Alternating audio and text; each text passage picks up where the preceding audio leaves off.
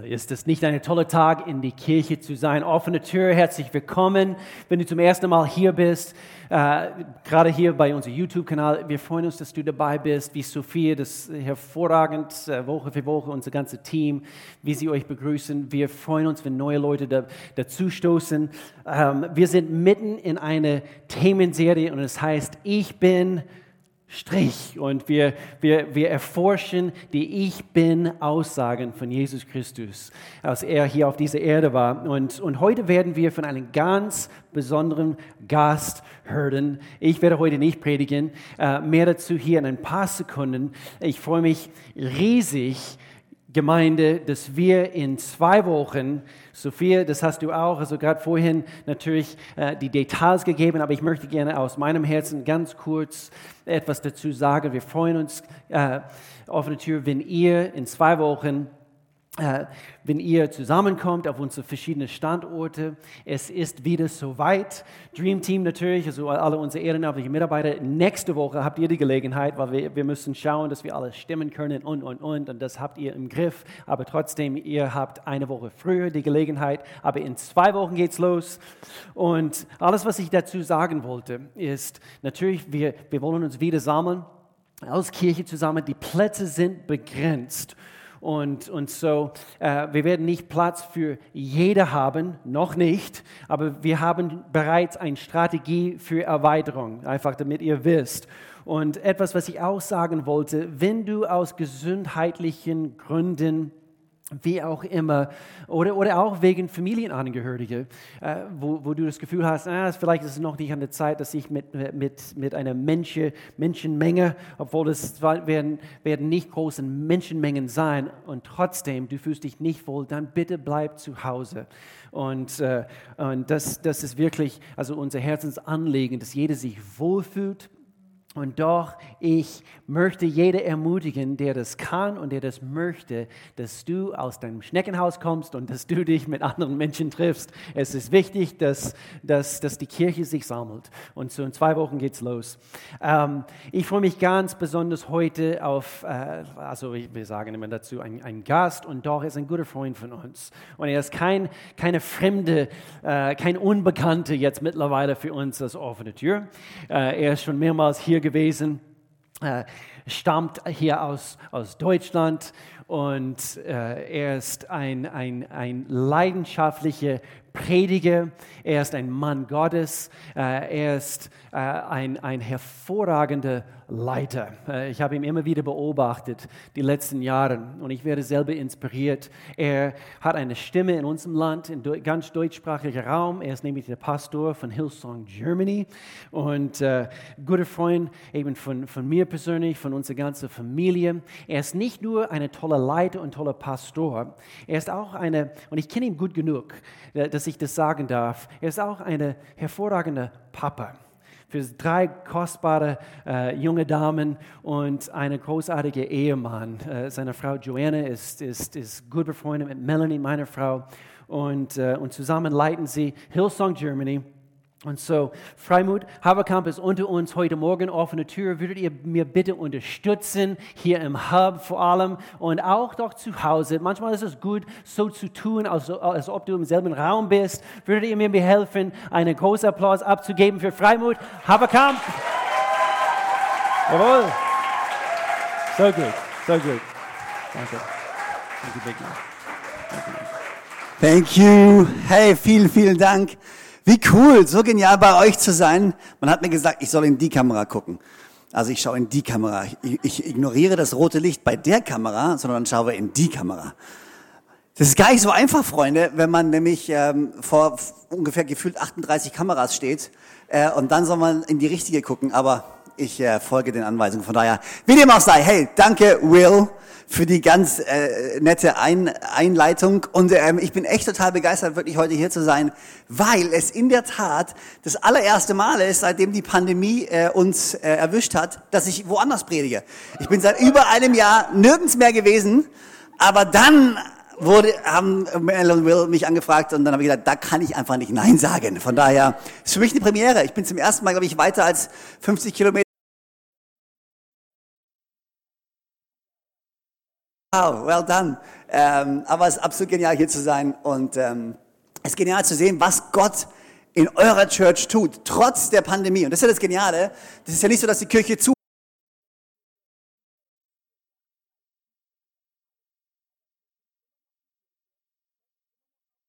Menschen entscheiden sich immer noch für Jesus. Wir können uns immer noch kümmern. Die gute Nachricht.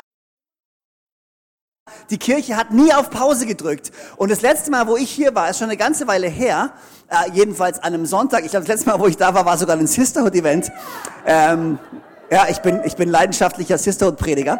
Ähm, ich habe gut, Color Conference jeden Tag bei mir zu Hause, Freunde. Ich habe eine Frau und drei Töchter. Das heißt, ich weiß, was ich, ich weiß, was Frauen wollen. Okay, let's go. Aber, aber, ja, I follow your notes, that's right.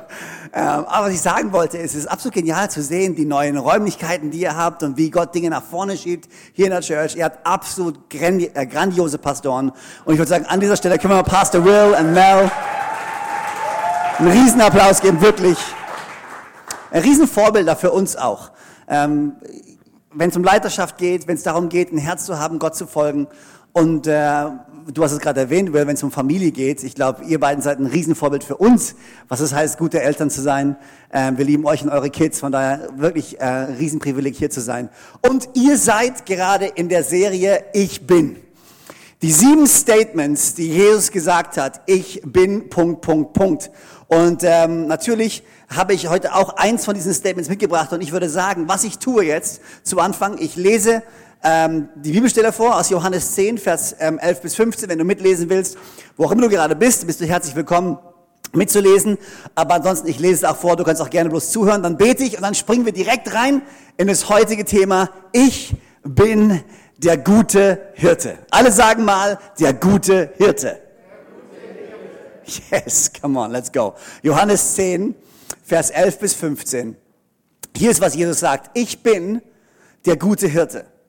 Ein guter Hirte ist bereit, sein Leben für die Schafe herzugeben.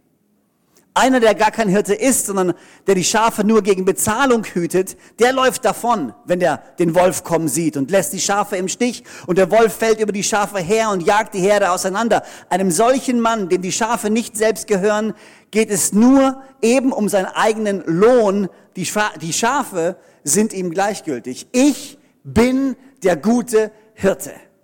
Ich kenne meine Schafe und meine Schafe kennen mich genauso wie der Vater mich kennt und ich den Vater kenne. Und ich gebe mein Leben für die Schafe her. Ich gebe mein Leben für die Schafe her. Gott, wir danken dir so sehr für diese, für, für dieses Statement. Allein dieses letzte Statement, dass du sagst, dass du dein Leben für uns gibst. Warum? Weil du uns so sehr liebst, weil wir so besonders für dich sind. Gott, ich danke dir für jeden Einzelnen, der zugeschaltet ist, der zuschaut, der zuhört, sei es jetzt oder zu einem späteren Zeitpunkt. Danke, dass du äh, zu uns sprechen möchtest, jetzt in diesem Moment, wo auch immer wir stehen, wo auch immer wir sitzen. Du kennst uns, du weißt, wo wir stehen in unserem Leben, du weißt, was wir in unserem Herzen bewegen. Und ich weiß, wenn dein Wort gepredigt wird, dann werden Menschen ermutigt, dann werden Menschen geheilt, dann bewegen wir uns nach vorne. Und so bete ich, dass du unsere Herzen öffnest. Und Heiliger Geist, dass du heute Morgen zu uns sprichst auf eine neue und frische Art und Weise in Jesu Namen. Und alle sagen gemeinsam. Amen, Amen. So genial. Ich bin der gute Hirte. Und ich bin einfach mal gestolpert über, ähm, oder was heißt gestolpert? Zunächst mal muss ich sagen, ich habe ähm, ähm, gehört, dass ihr diese Serie macht und dann war die eben die Anfrage, ich soll eins von, den, von diesen Statements übernehmen. Und für mich, was, zu, was sofort in meinen Kopf kam, und ich weiß nicht, ob es einfach das einzige Statement war, was ich kannte, ähm, nein, wohl eines der bekanntesten, ich bin der gute Hirte. Und ich glaube wirklich, dass Gott heute zu dir sprechen möchte. Ich glaube wirklich, dass ich heute hier bin, weil jeder könnte diese Message sprechen. Wahrscheinlich könnte Pastor Mel, Pastor Will diese Message deutlich besser sprechen, als ich sie spreche. Aber aus irgendwelchen Gründen wollte Gott, dass ich heute hier bin und heute in diese Kamera spreche, die hier in der Mitte steht und dass du heute zuhörst. Warum? Weil Gott möchte heute zu dir sprechen. Er hat etwas Besonderes für dich. Ich bin der gute Hirte. Und dann habe ich mir Gedanken gemacht und ich muss wirklich aufpassen, dass ich in meinem Zeitmanagement äh, zurechtkomme, weil es gibt so viel zu sagen. Es gibt so viel zu sagen zu, zu diesem Statement. Und ich habe ich hab jetzt angeschaut, ich bin der gute Hirte. Ich bin einfach mal gestolpert über die ersten beiden Worte, ich bin. Weil die, allein diese Worte, ich bin, sind keine unbekannten Worte, wenn es um die Bibel geht und wenn es darum geht, wer Gott ist. Ich weiß nicht, ob, ich ob ihr euch erinnern könnt, es war Mose im Exodus. Äh, Gott gibt ihnen den Auftrag, zu Pharao zu gehen und dem Pharao zu sagen, lass mein Volk ziehen, lass mein Volk ziehen. Und Mose ist ein bisschen verwirrt und hat ein bisschen Angst und er sagt zu Gott, aber hör mal, wenn ich jetzt zum Pharao gehe, wer soll ich denn sagen, der mich schickt? Wer, wer schickt mich denn? Und die Antwort, die Gott sagt, sagt, sag ihm, ich bin, schick dich. Das ist im 2. Mose 3, Vers 14. Sagt ihm, ich bin, ich, ich, ich weiß nicht, wie es dir geht, aber wenn ich vor so einer echt großen Herausforderung stehe, so einen Task zu machen, so eine Challenge anzunehmen, zum Pharao zu laufen und ihm zu sagen, ach übrigens, ähm, lass, mal das, lass, mal, lass mal Israel ziehen und dann fragt der Pharao, ja, wer schickt dich? Ja, ich bin, schick dich. Ich, ich denke mir so, okay Gott, Hast du wenigstens einen Nachnamen für mich? Also, also irgendwas, kann ein bisschen mehr als ich bin, aber weißt du, Gott definiert sich selber mit ich bin. Was bedeutet, er war nicht und er wird nicht sein, sondern er ist. Er ist schon immer und er wird immer sein. Gott bewegt sich außerhalb von Raum und Zeit, außerhalb von unseren Begrenzungen. Wir können nicht verstehen. Niemand hat ihn jemals geschaffen und er wird niemals ein Ende finden. Und allein diese Tatsache ist schon etwas, woraus wir so viel Kraft ziehen können. Unser Gott steht über allem anderen. Er ist größer, er ist höher, er ist weiser, er ist stärker, er ist heiliger, er war schon immer und er wird immer sein. Er ist derselbe gestern, heute und für alle Zeit. Er wird sich niemals verändern. Und ich bin jetzt schon in Rage und ich habe noch nicht mal angefangen. Aber die Tatsache ist, es ist so gut, Freunde. Ich bin. Wer bist du, Gott? Ich bin. Und dieses Statement, was wir gleich sagen, der gute Hirte, wird vor, oder was vorausgeht, ist dieses Statement, ich bin. Was bedeutet, er ist nicht nur mal für eine kurze Zeit der gute Hirte. Und irgendwann ist er der schlechte Hirte. Und irgendwann ist er der gekränkte Hirte. Und irgendwann ist er der zornige Hirte. Nein, er ist und er bleibt immer derselbe. Gott ist der gute Hirte.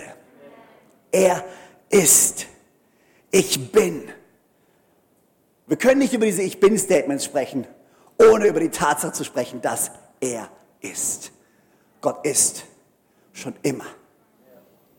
Ich bin. Und dann sagt er, bevor wir zum Hirten kommen können, meine Einladung ist länger als meine Predigt. Ist, ich bin der gute Hirte. Hier steht nicht, ich bin ein guter Hirte. Er sagt, ich bin der gute Hirte. Es gibt niemanden, der so ist wie ich. Es gibt niemanden, der so gut ist wie ich. Ich bin nicht ein guter Hirte, ich bin der ultimative, gute Hirte, dem es sich lohnt zu folgen, dem du voll und ganz vertrauen kannst, weil ich gut bin. Das Wort, was äh, hier in der Übersetzung benutzt wird für gut, ist das Wort Kalos. Und Kalos heißt so viel wie ehrwürdig, vollkommen, schön. Dieses, dieses Wort gut, was er hier wählt, beschreibt nicht nur, was er tut, sondern wer er ist. Gott ist gut, sein Charakter ist gut, vollkommen, ehrwürdig, außergewöhnlich. Es beschreibt, wer er ist. Es malt ein Bild davon. Und ich weiß nicht, was dein Bild ist von Gott. Ich weiß nicht, wo du gerade stehst. Ich weiß nicht, was deine Erfahrungen sind, die du mit Gott gemacht hast. Aber Gott will hier unmissverständlich erklären und alle wissen lassen, ich bin gut. Gott ist gut. Und es ist so wichtig für dich, was für ein Bild du von Gott hast. Das Bild, das du von Gott hast, wird entscheiden, wie du mit ihm lebst. Deine Beziehung, die du mit Gott führst, wird bestimmt davon, welches Bild du von Gott hast. Deswegen fragt Jesus ja auch seine Jünger und sagt, hey, hey, hey, wer sagen die Leute, dass ich bin? Und seine Jünger sagen, ah, du bist ein Prophet, du bist ein, ein, ein guter Mann, und dann sagt Jesus, aber wer sagt ihr, dass ich bin?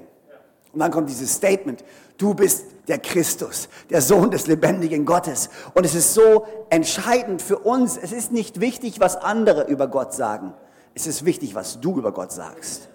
Gott möchte wissen, was denkst du über ihn? Wie siehst du ihn? Ist er ein Gott voller Religion, ein Gott voller Bestrafung, ein Gott voller Regeln? Ist er ein Gott, der große Ansprüche an dich stellt? Ist ein Gott, der dich ständig kontrolliert, ob du auch ja keine Fehler machst? Oder ist er ein liebender Gott voller Gnade, voller Güte, der dich anschaut, der für dich ist, der dich anfeuert, der mit dir geht, der dich trägt, der dich hält, der dich versorgt? Wie, wie, wie du deinen Gott siehst, wird absolut entscheidend sein, wie du deine Beziehung mit ihm lebst.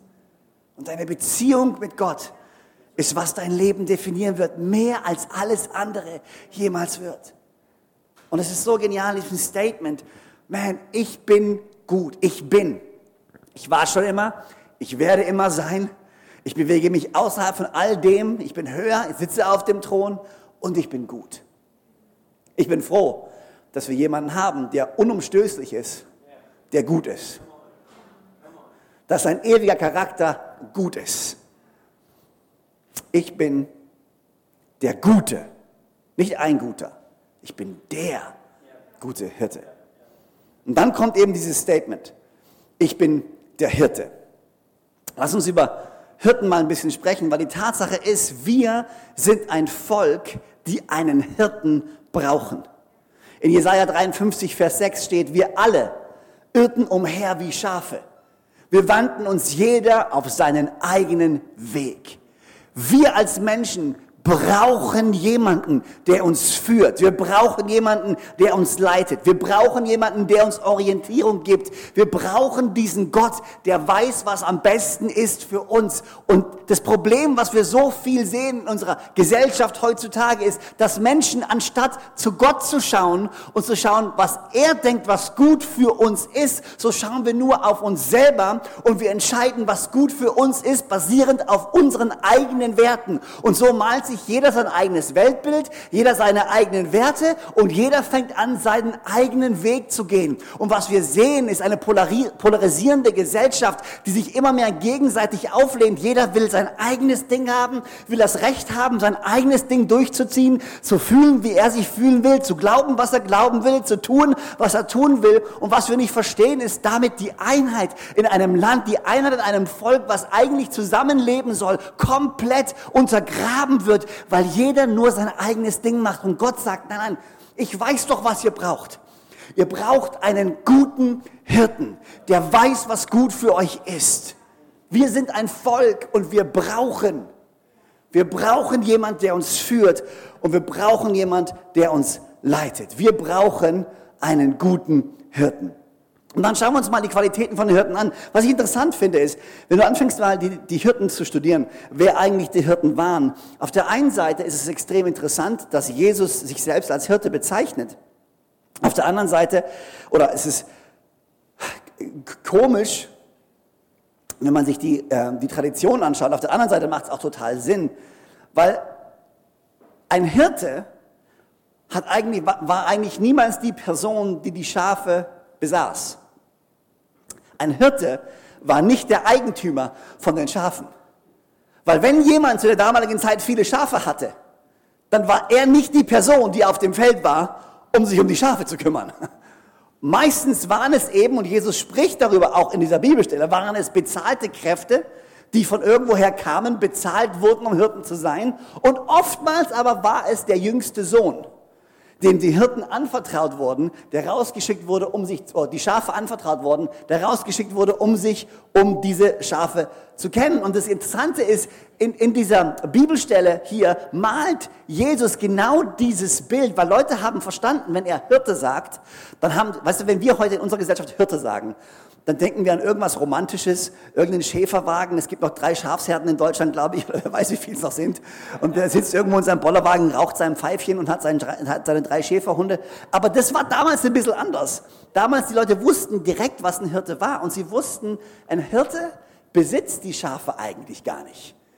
Sondern ein Hirte ist entweder der jüngste Sohn, der stellvertretend für den Vater, stellvertretend für den Vater, sich um die Schafe kümmert oder ein Angestellter. Aber hier sagt er in Johannes 10, Vers 29, mein Vater, der sie mir gegeben hat. Jesus spricht hier über die Schafe. Mein Vater, der sie mir gegeben hat, ist größer als alle und niemand kann sie aus der Hand meines Vaters rauben. Und ich liebe dieses Bild, was von Anfang an gemalt wird und was wir so viel finden, was Jesus sagt ja immer, ich tue nichts, außer ich sehe es, dass mein Vater es tut. Was hier beschrieben wird auf der einen Seite ist diese unglaubliche Beziehung, die Jesus führt mit seinem Vater und gleichzeitig auch dieses Bild, okay, wir wurden ihm anvertraut. Gott hat uns Jesus anvertraut. Das bedeutet, Gott glaubt, dass Jesus der beste und die beste Möglichkeit ist, sich um uns zu kümmern. Weil ein Besitzer von Schafen würde niemals einem jemanden sein Hab und Gut anvertrauen, dem er nicht völlig vertrauen würde. Das heißt, wir dürfen wissen, dass der gute Hirte nicht nur für sich selber spricht, sondern stellvertretend für den Vater sich kümmert um diese Schafe.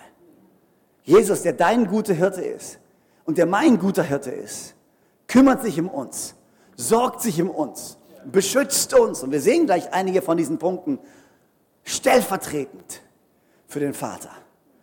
Mein Vater, der sie mir gegeben hat, ist größer als alle. Und niemand kann sie aus seiner Hand rauben. Ein Hirte kennt seine Schafe. Johannes 10, Vers 14 bis 15. Hier sagt Jesus, ich bin der gute Hirte und ich kenne die meinen. Und die meinen kennen mich, wie der Vater mich kennt und ich den Vater kenne und ich lasse mein Leben für diese Schafe. Ich bin der, der gute Hirte und ich kenne die meinen. Ich liebe dieses Bild, schon wieder was gemalt wird von Jesus und von seinem Vater, aber dieses Wort von wegen, er kennt dich. Und du musst wissen, wo auch immer du gerade bist, Gott und Jesus, er kennt dich. Er weiß, wo du stehst.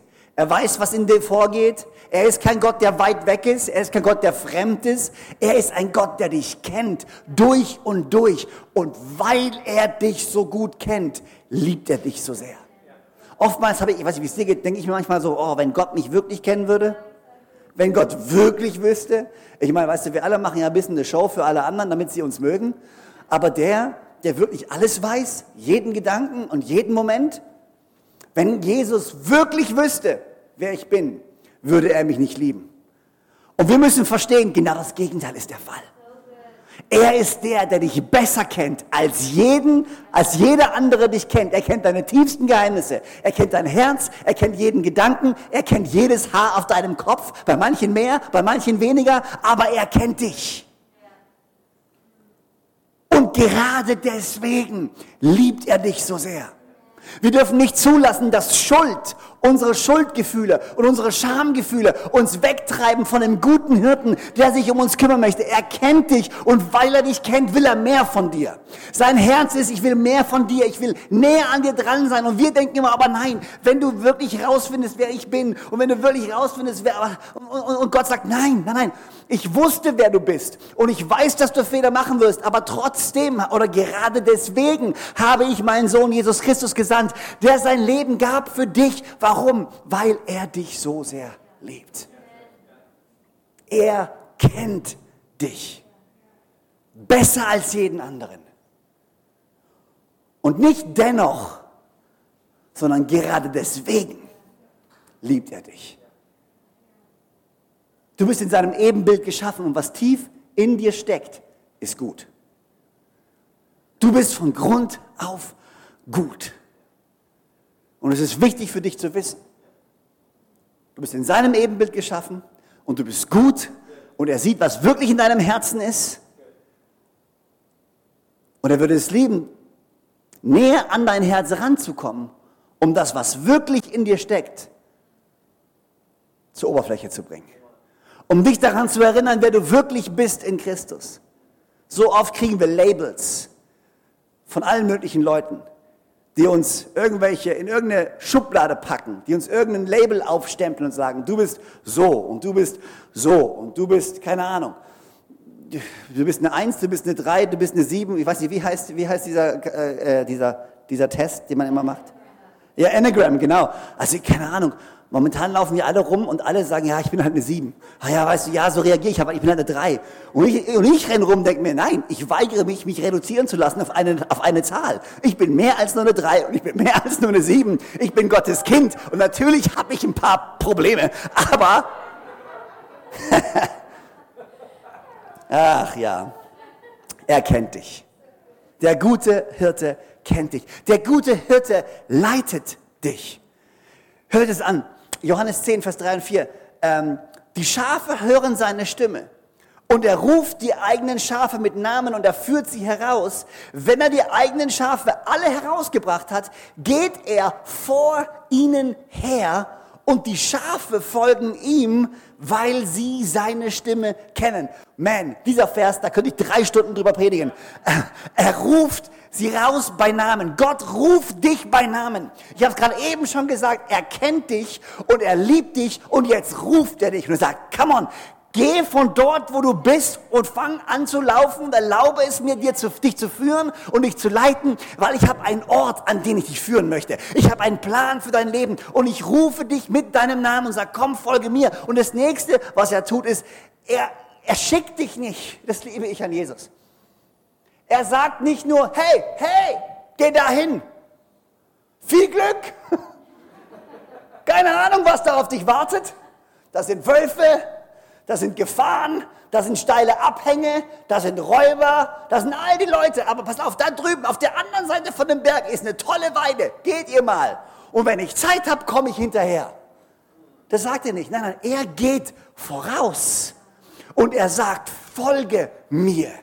Jesus leitet dich nicht indem er dich irgendwo hinschickt, sondern indem er vorausgeht und dich einlädt, mit ihm zu gehen. Und da steckt so viel drin, allein wenn wir über Leiterschaft sprechen. Wenn du ein Leiter sein möchtest in seinem Königreich, Leiter im Königreich Gottes schicken nicht irgendwelche Leute, sondern gehen voraus und laden andere ein, mitzugehen auf die Reise. Wir machen das zusammen. Wir bauen diese Kirche in Lörrach zusammen. Wir schicken nicht irgendwelche Leute irgendwo hin, sondern wir machen es so, wie er es tut. Er ruft uns, er geht voraus und wir gehen hinterher. Und wisst ihr, was interessant ist?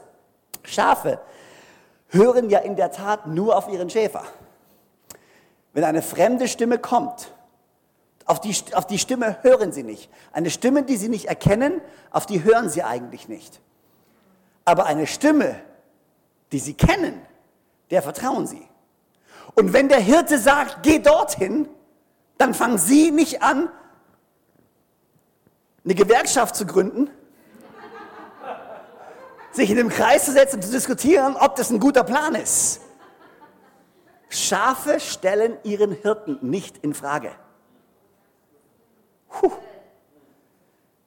Ich wünschte, ich könnte es von mir sagen. Ich wünschte, ich könnte sagen, ich stelle meinen Gott nie in Frage. Aber glaub mir, ich habe reichlich Diskussionsstoff. Reichlich Dinge, die ich mit ihm diskutieren möchte. Welche für jetzt und hier und welche, wenn ich in den Himmel komme. Glaub mir, ich habe reichlich Fragen. Und ich muss mich immer wieder daran erinnern, er ist der gute Hirte.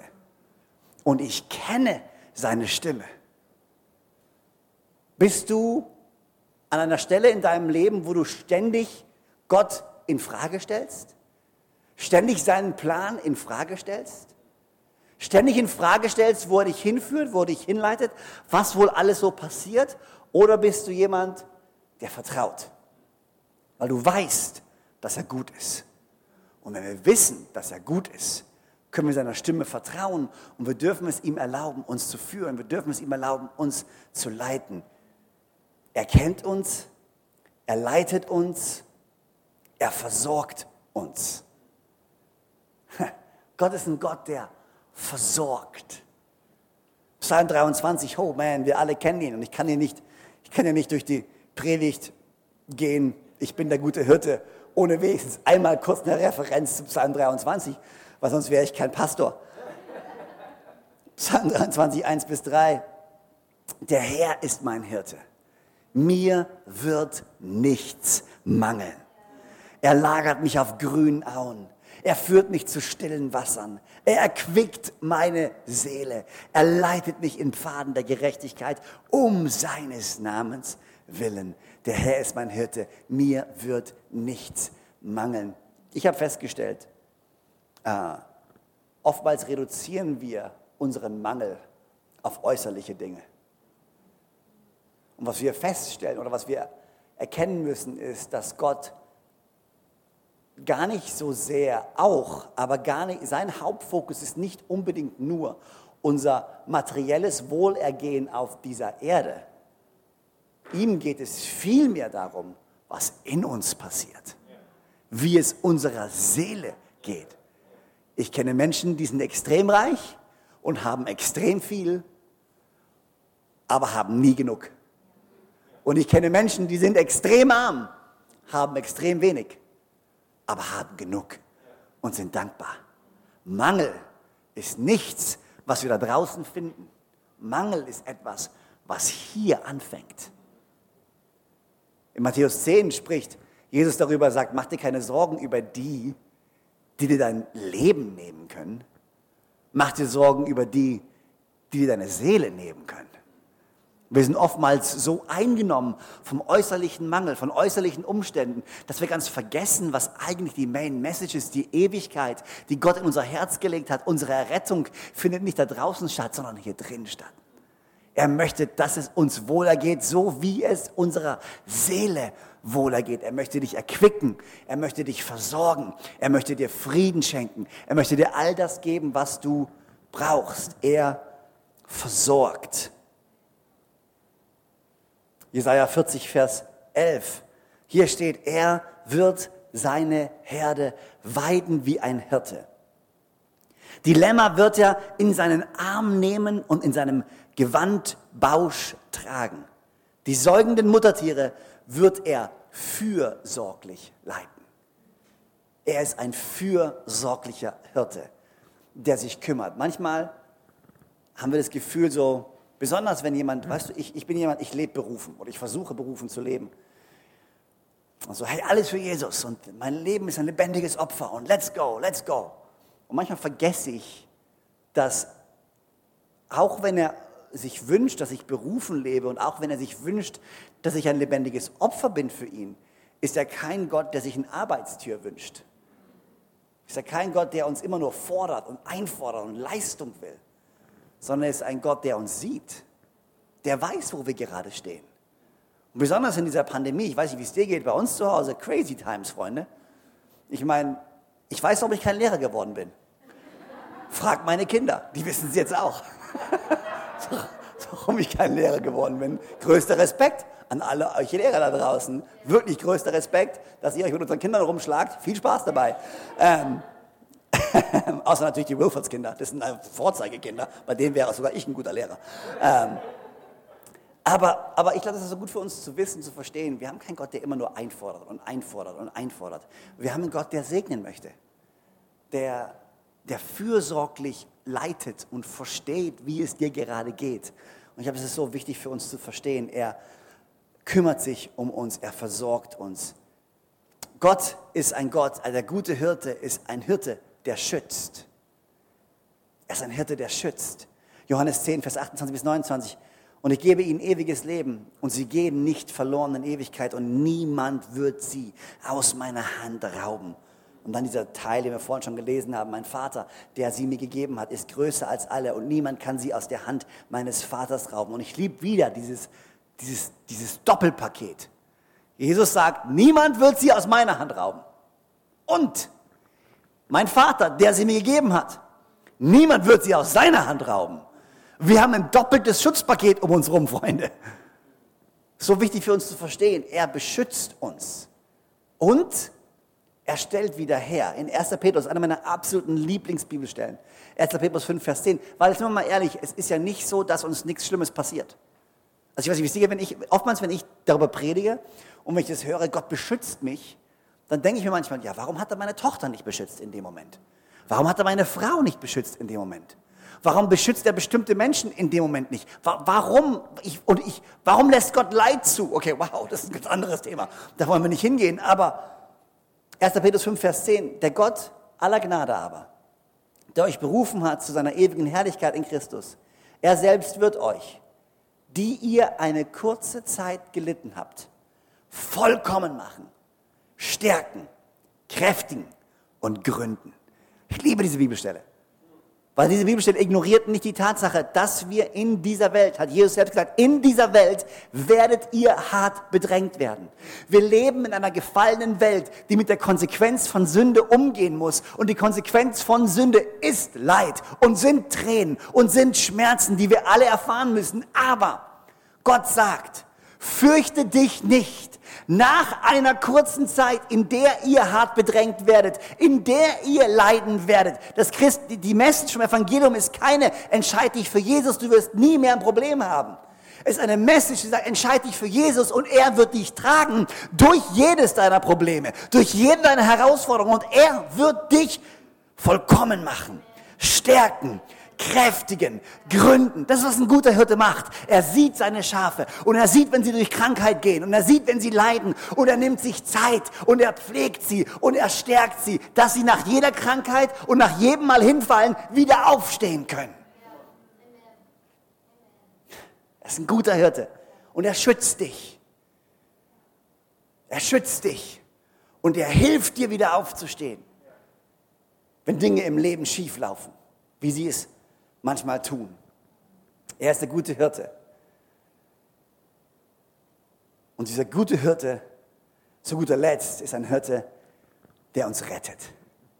Er ist ein Hirte, der uns rettet. Johannes 10, Vers 11. Ich bin der gute Hirte. Und der gute Hirte lässt sein Leben für die Schafe. Wie am Anfang geschrieben steht. Er ist kein Angestellter, der abhaut, wenn es heiß wird in deinem Leben. Der sich zurückzieht, wenn was falsch läuft in deinem Leben. Nein. Er ist der gute Hirte, der sich vor dich stellt und der sein Leben gibt für dich. Matthäus 18, Vers 12 bis 14. Was meint ihr? Wenn ein Mensch 100 Schafe hätte und eins von ihnen sich verirrt, lässt er nicht die 99 auf den Bergen und geht hin und sucht das Irrende? Und wenn es geschieht, dass er es findet, wahrlich, ich sage euch, er freut sich mehr über dieses als über die 99, die nicht verirrt sind. So ist es nicht der Wille eures Vaters, der in den Himmel ist, dass auch nur eines dieser Kleinen verloren geht. Er ist der gute Hirte, der kommt um zu retten. Der kommt, um dir Gnade zu schenken. Der kommt, um zu vergeben. Und wo auch immer du in deinem Leben gerade stehst, du kannst zu Jesus kommen, genauso wie du bist. Und wenn du ihm das Recht gibst, in dein Leben zu kommen, und wenn du ihm erlaubst, dich zu retten, dann wird er kommen und durch seine übernatürliche Kraft dein Leben nehmen und um 180 Grad wenden. Er kann das nehmen, was zerbrochen ist und kann es wieder herstellen. Er kann das nehmen, was verletzt ist und kann es wieder heilen. Er kann das nehmen, was verloren ist und kann ihn wieder richten Richtung geben. Gott möchte dich nehmen und dein Leben nehmen, dich neu aufbauen, dich neu fokussieren, dir neue Kraft geben, dich nach vorne leiten. Und ich weiß, wir kommen aus einer schweren Zeit, aber glaub mir, das Beste, was Gott hat für dich, das kommt erst noch. Seine Pläne sind gut, weil er ist gut. Deine Zukunft ist gut, weil er ist gut. Du darfst hoffen, mitten in schweren Zeiten. Du kannst glauben, mitten in Herausforderungen, mitten in deiner Krankheit, mitten in deinem Leid, kannst du deine Schulter nach hinten machen, deinen Kopf nach oben heben. Warum? Weil du hast hast einen guten Hirten, der sein Leben gibt für dich und der niemals loslassen wird und auch nicht damit bei dir anfangen wird. Er ist bei dir und er ist mit dir. Er wird niemals gehen. Er wird dich niemals verlassen. Er ist treu und er ist gut. Und ich frage mich, ob du diesen Jesus kennst. Es gibt so viele Bilder von wer dieser Jesus ist und wer dieser Gott ist. Aber ich frage mich, hörst du auf das, was jemand anderes sagt über diesen Gott oder hast du deine eigene persönliche Offenbarung? Hast du jemals eine Begegnung mit Jesus gehabt? Hast du jemals gesagt, komm in mein Herz, ich will dich kennen. Komm in mein Herz, ich will dich kennen. Gott sagt, wenn du mich von ganzem Herzen suchst, dann will ich mich von dir finden lassen. Man, ich weiß nicht, wo du stehst in deiner Beziehung mit Gott.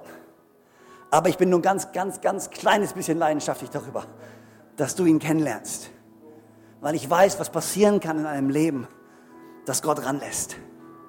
Ein Menschenherz, das sich öffnet und Gott die Erlaubnis gibt, zu ihm zu sprechen, ihn zu führen und ihn zu leiten, ist ein neues Herz mit neuer Hoffnung. Und vielleicht sagst du Freimund, ja, das hört sich alles so schön und romantisch an, aber du hast keine Ahnung, wo ich herkomme, du hast keine Ahnung, wie kaputt mein Leben ist, du hast keine Ahnung, was ich gestern Abend, nee, was ich heute Morgen noch alles so angestellt habe. Egal. Gott sieht, wer du wirklich bist. Er sieht durch deine Fehler. Er sieht durch deine Verfehlungen. Er sieht durch deine Sünde. Und er sieht, wer du wirklich bist. Ein Kind Gottes. Und deswegen liebt er dich. Und er ruft dich zu dir und sagt, komm, so wie du bist. Gott ist größer als deine Fehler. Gott hat kein Problem. Gar kein Problem mit deinen Fehlern. Er nimmt dich an, so wie du bist. Und dann, wenn du ihn eingeladen hast in dein Herz, darfst du anfangen, gemeinsam mit ihm zu laufen. Kannst du anfangen, dein Leben zu tackeln. Dann erwartet er nicht, dass du perfekt bist, sondern er will dir zeigen, was es heißt, mit ihm zu leben. Und jetzt sagst du, okay, das hört sich, alles, das hört sich super an, Freimund. Wie, wie, wie funktioniert das? Ganz simpel. Du musst einfach nur ein simples Gebet sprechen. Nein, come on, come on, wo ist der Haken? Come on, wo ist der Haken? Wo ist das Konto, wo ich was überweisen muss? Wo ist es? Du musst gar nichts machen. Gar nichts. Gar nichts leisten. Einfach nur ein ehrliches Gebet sprechen, was sagt, komm in mein Herz. Und er wird es hören und er wird es beantworten und er wird in dein Herz kommen. Und was ich mache, ist, ich bete dieses Gebet jetzt. Ich bete einfach vor laut vor. Und wo auch immer du bist, wenn du möchtest, kannst du da, wo du sitzt, laut nachbeten. Du kannst leise nachbeten in deinem Herzen, was auch immer gut für dich ist. Du, wenn, du, wenn du hier bist und sagst, hey, wow, ich habe schon viel von Gott gehört, aber ich habe noch niemals so ein Gebet gesprochen. Ich habe noch niemals gesagt, komm du in mein Herz. Dann darfst du zum ersten Mal dieses Gebet mitbeten. Wenn du aber da bist und du sagst, hey, ich kannte Gott mal, ich hatte mal eine Beziehung mit ihm, aber ich habe mich abgewandt, ich bin meinen eigenen Weg gegangen, ich war wie ein Schaf, was sich verirrt hat, aber ich will mich umkehren, ich will zurück zu ihm. Auch dann ist dieses Gebet und dieser Moment für dich. Und ich bete vor und wir alle beten gemeinsam laut nach. Können wir das machen? Alright, come on. Herr Jesus, danke, dass du mich liebst. Danke, dass du am Kreuz für mich gestorben bist. Und wieder auferstanden bist. Danke, dass du mir vergibst. Und mich so annimmst, wie ich bin. Komm in mein Herz. Sei mein Gott. Sei mein Herr. Und sei du mein Retter. Ab heute lebe ich mit dir den Rest meines Lebens. Im Namen von Jesus. Und alle sagen gemeinsam, Amen. Come on, können wir all den Leuten einen großen Applaus geben, die sich entschieden haben. Vielen Dank, dass du dir, ihr euch die Zeit genommen habt, mir zuzuhören. Und ähm, ich glaube, es ist die beste Entscheidung, die du getroffen hast. Und Pastor Mel wird gleich kommen. Und wenn du dich für Jesus entschieden hast, gibt es ganz wichtige noch Dinge, die, wir, die du tun kannst. Und wir würden es lieben, dir zu helfen. Und Pastor Mer wird gleich kommen und wird dir erklären, was die nächsten Schritte sind, die du gehen kannst. Hey, vielen, vielen Dank. Es war ein Riesenvorrecht, hier zu sein. Gottes reichen Segen für euch und hoffentlich sehen wir uns bald wieder. Amen. Bis dann. Amen.